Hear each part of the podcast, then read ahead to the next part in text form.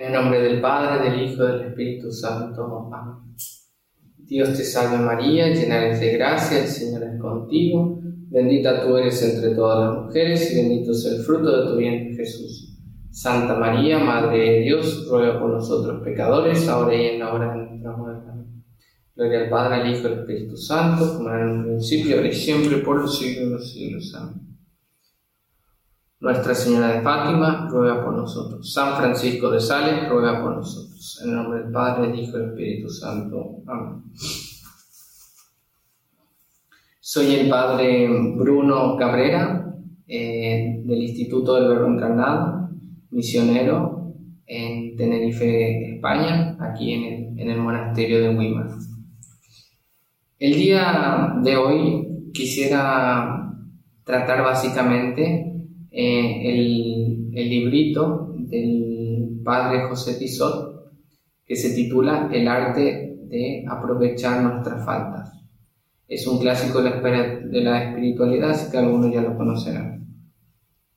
Y algunos eh, han dicho de que después de una falta, si alguien medita esta obra, encuentra con la ayuda del Salvador, la gracia para levantarse de nuevo.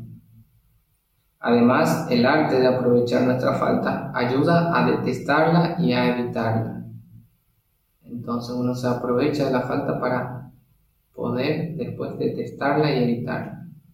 Admirando la bondad divina que las perdona con tanta generosidad, que las repara con tanta liberalidad, se sienten hacer un afecto más íntimo hacia Dios, tan bueno se experimenta un dolor más amoroso por haberle contristado y se comprende bien aquellas palabras que a nuestro juicio son el mejor elogio de este libro. Inspira una resolución de no pecar más. Entonces, ese es el fruto de, de meditar y de saber aprovechar nuestras faltas. El día de hoy quisiera tratar básicamente de tres puntos. El primero, que no nos debe asombrar nuestras faltas. El segundo, que no, no debemos turbarnos a la vista de nuestras faltas. Y, tercero, no debemos desanimarnos a la vista de nuestras faltas. No nos asombren nuestras faltas. San Francisco de Sales, en todas sus palabras y todos sus escritos, muestra que desde la cumbre de la santidad a que había llegado, veía con especial claridad, sondeando con mirada profunda el abismo de miserias y de flaqueza que el pecado original había acabado en nosotros. Su espíritu abierto no lo olvidaba al tratar a las almas que acudían a su dirección espiritual, y no se cansaba de recordarle su condición frágil. Escribía a una señora, vivís con mil imperfecciones, es verdad, pero ¿no tratáis sin descanso de hacerlas morir? Es cosa cierta que mientras vivimos oprimidos por este cuerpo tan pesado y corruptible, siempre habrá en nosotros algo que vacíe. En otro lugar decía, os quejáis de que vuestra vida se entremezcla muchas imperfecciones y defectos, contrariando el deseo que tenéis de perfección de pureza en el amor de Dios. Os respondo que no es posible deshacernos de todo de nosotros mismos hasta que Dios nos lleve al cielo no llevaremos cosas de gran valor mientras tengamos que cargar con el peso de nosotros mismos. No es regla general que nadie habrá tan santo en esta vida que no esté siempre sujeto a imperfecciones. Y la fe misma nos enseña dos cosas. Primero, que las malas inclinaciones siempre permanece en nosotros, es, decir, el fomes pecatis, esa inclinación al pecado. Y segundo, que nadie puede, sin un privilegio especial, como por ejemplo lo tuvo la Virgen María, evitar todos los pecados veniales, al menos los no deliberados. En la práctica nos olvidamos con frecuencia de esta doble tesis. Y será bueno que veamos cómo la desarrolla nuestro santo San Francisco de Sales con su sencillo lenguaje. Dice, no pensemos que mientras estamos en esta vida podremos vivir sin imperfecciones, porque esto no es posible, ya seamos superiores o inferiores, puesto que todos somos hombres, y todos necesitamos estar persuadidos de esta verdad, para así no asombrarnos de vernos todos sujetos a imperfecciones. Nuestro Señor nos mandó decir todos los días en el Padre nuestro, perdona nuestras deudas, así como nosotros perdonamos a nuestros deudores. Y no hay excepción para este mandato, porque todos tenemos necesidad de hacer esta súplica. Pero estaremos curados solo temporalmente hasta que se declaren nuevas enfermedades, porque hasta que nos veamos en el paraíso, añade nuestro santo, y mientras dure esta vida, por grande que sea nuestra buena voluntad, es necesario tener paciencia, pues somos de naturaleza humana y no angélica, y debemos resignarnos a vivir según la expresión de un ilustre Z, como incurables espirituales. Es decir, tener esa conciencia de que en esta vida vivimos con esa inclinación al pecado. Principalmente a las almas que comienzan a dar los primeros pasos en el camino de la perfección, San Francisco de Sales les inculca el conocimiento práctico de su flaqueza. Ellas son las que por inexperiencia, con mayor facilidad, se desconciertan cuando han caído en una falta, con las consecuencias funestas de su desconcierto.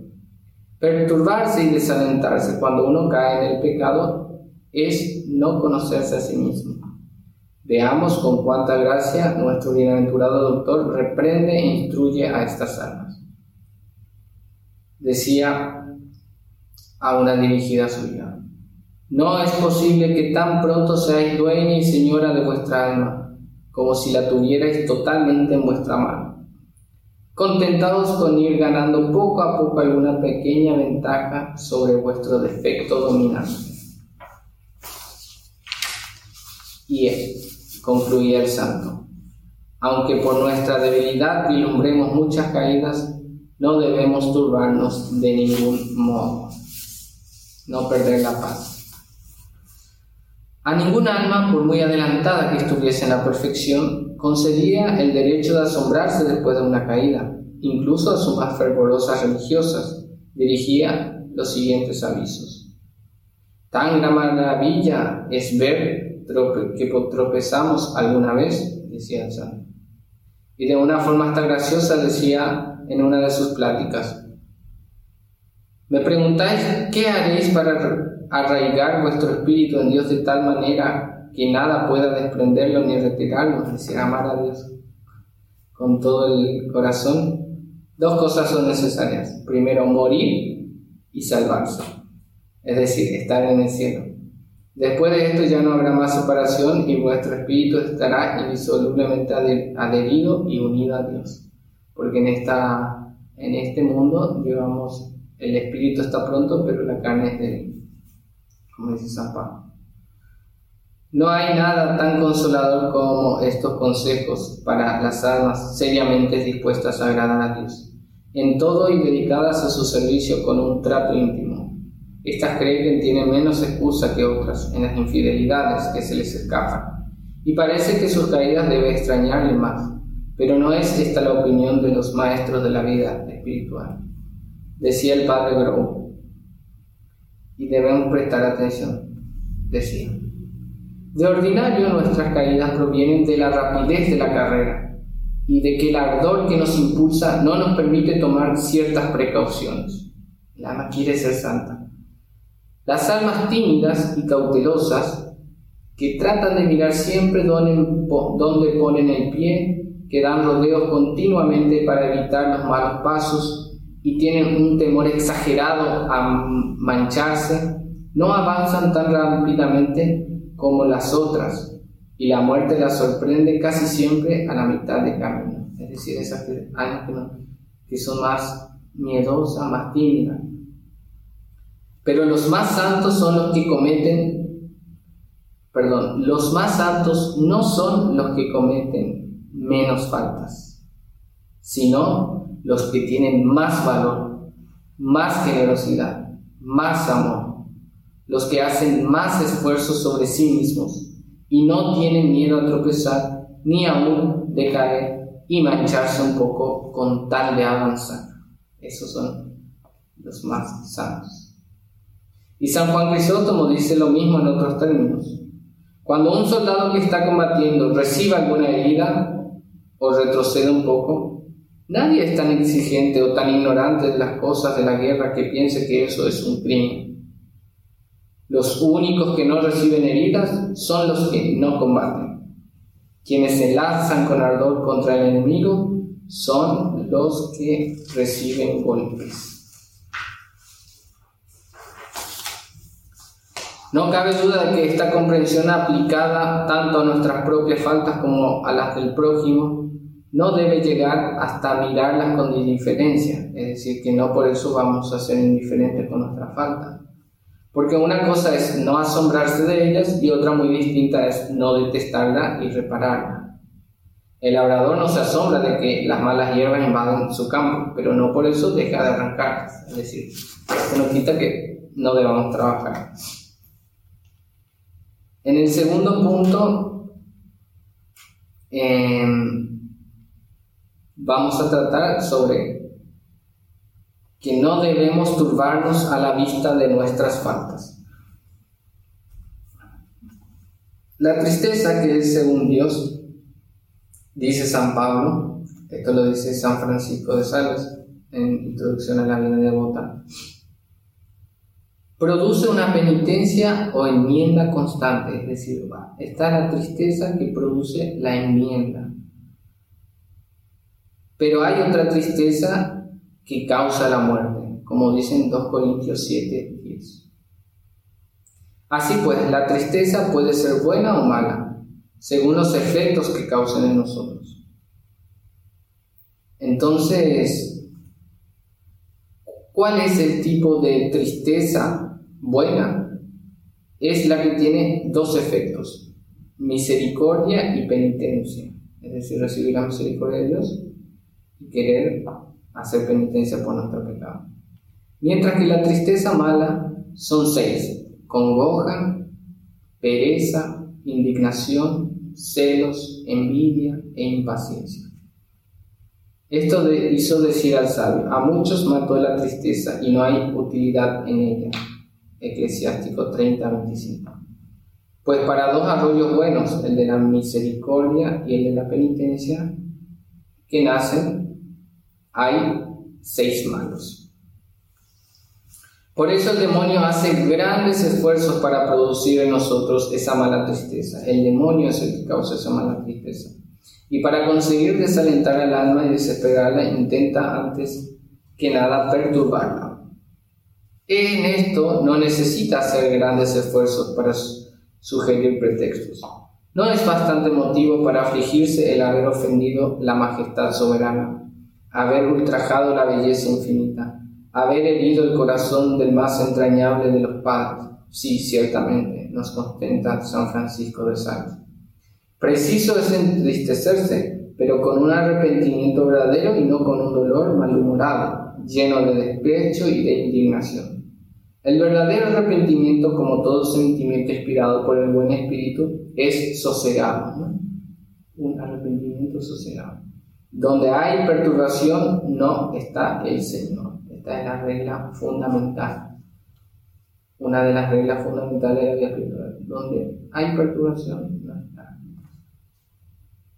Donde empieza la inquietud y la perturbación, la tristeza buena deja lugar a la mala. Dios está donde está la paz. Muchas almas reconocerán en estos síntomas la turbación de que se han dejado llevar después de sus faltas y los estragos que en ellas ha causado. Había comenzado con fervor, se pusieron en camino con resolución, siguiendo las huellas del Maestro, subiendo las duras pendientes del Calvario. Sobrevino una caída y quedaron turbados. Sin embargo, lograron rehacerse el arrepentimiento y la absolución sacramental lo repararon todo. Pero a pesar de ello, no paran de mirarse y remirarse con ansiedad. Vuelven a repasar sus heridas, apenas cicatrizadas, hurgan en ellas, las enconan queriendo curarlas con despecho e, e impaciencia. Dios ya perdonó. ¿Qué es lo que ha venido a detenernos vuestros esfuerzos? Corríais bien. ¿Quién os ha detenido? Pregunta el apóstol San Pablo en Gálatas 5.7. La turbación, responde el autor de la introducción a la vida de Bota. Si no os hubieseis desconcertado al primer tropiezo, sino que hubieseis cogido tranquilamente el corazón entre las manos, no habría dado el siguiente traspiezo. Y dice San Francisco de Sales. Alguno puede decirme cómo puedo no entristecerme ni inquietarme si me doy cuenta de que por mi culpa voy retrasado en el aprovechamiento de las virtudes. Ya dije en la introducción a la vida devota dice el santo. Y ahora vuelvo a decir lo gustoso, porque nunca se dirá bastante. Conviene arrepentirse con un arrepentimiento fuerte y sosegado, constante y tranquilo, pero sin permitir que nos turbe, nos inquiete o nos desanime. Para combatir con mayor eficacia el desasosiego que es tan perjudicial, el santo procura descubrir cuál es la causa ordinaria, por no decir única, de esa falta de paz. ¿Por qué perdemos la paz ante una falta? El amor propio, el buscarse a sí mismo. Y ya lo había dicho Santa Teresa, dice en, el libro de su vida. Con verdadera humildad, aunque el alma se reconozca mala y por ello esté triste, esta tristeza no va acompañada de turbación y de inquietud. No produce en el espíritu ni oscuridad ni aridez, sino por el contrario, consuelo. El alma se aflige de haber ofendido a Dios, pero por otra parte se dilata en la esperanza de su misericordia. Tiene luz para confundirse en ella misma y para alabar a Dios, que tanto la ha sufrido. Mas en la humildad falsa que da el demonio no hay luz para cosa buena. Parece que Dios pone todo a sangre y fuego. En esta invención del demonio de las más perniciosas y sutiles y disimuladas que yo he entendido de él la mala tristeza, como la denunciaba incluso Santa Teresa. En esta línea de conducta que nuestro bienaventurado propone contra las agitaciones y las solicitudes estériles que el amor propio engendra, tanta es la compasión que el corazón humano le inspira, que parece que se pone de su parte cuando ha flaqueado, y en vez de apabullarlo y turbarlo más, no dice, dice al alma que ha, que ha cometido una falta. No atormentéis vuestro corazón, aunque es aunque en algo se haya extraviado. Tomadlo y volverlo a meter en vereda suavemente. No perder la.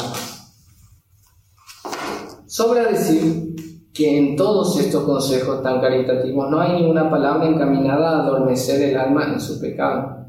A nadie se le podría aconsejar que durmiese con una serpiente en su seno.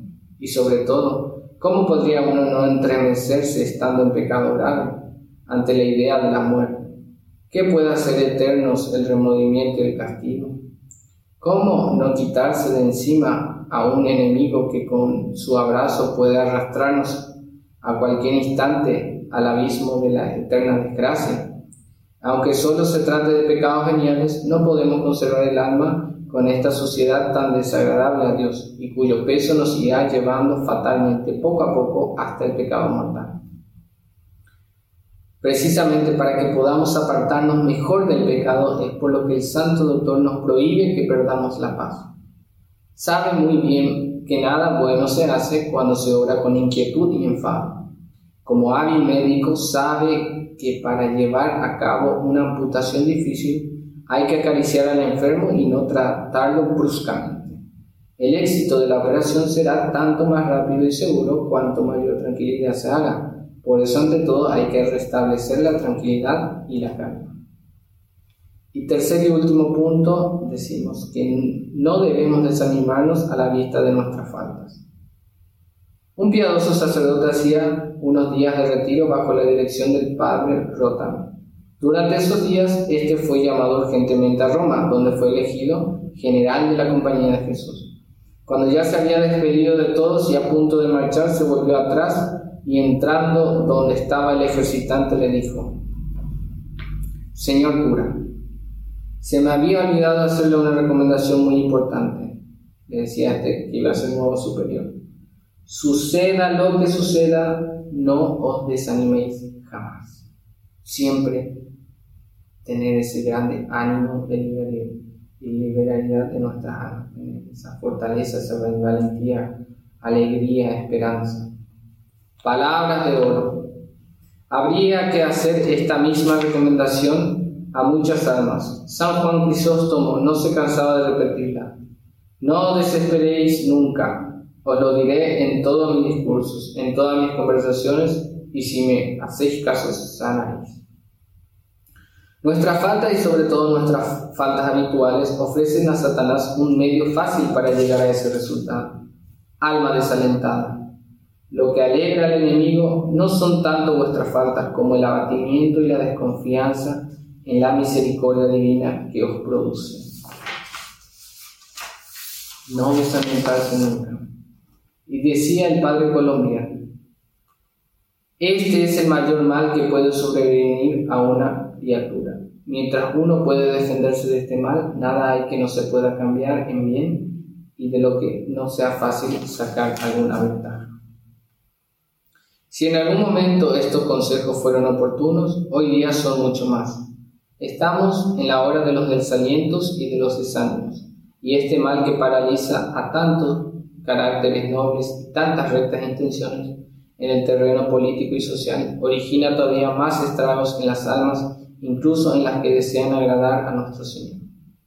Felizmente, dice San Agustín, la sabiduría divina posee el secreto de ofrecer a los hombres, según las circunstancias en que se encuentren, los remedios oportunos para sus necesidades. Y decía San Francisco de Sales. Es preciso tener un ánimo invencible para no cansarse de nosotros mismos, porque siempre tendremos algo que rectificar o que cortar, siempre vamos a ver algo que mejorar. ¿Veis lo que hacen quienes están aprendiendo a montar a caballo? A menudo caen, pero no se desaniman, porque una cosa es verse alguna vez en tierra y otra muy diferente, darse definitivamente por vencido. Y nosotros que vivimos, tenemos este instante presente para volver hacia, hacia Dios y a María para que nos obtenga la gracia. ¿Quién puede con esto desesperar? Entonces nosotros tenemos esa esperanza de que podemos en esta vida levantarnos.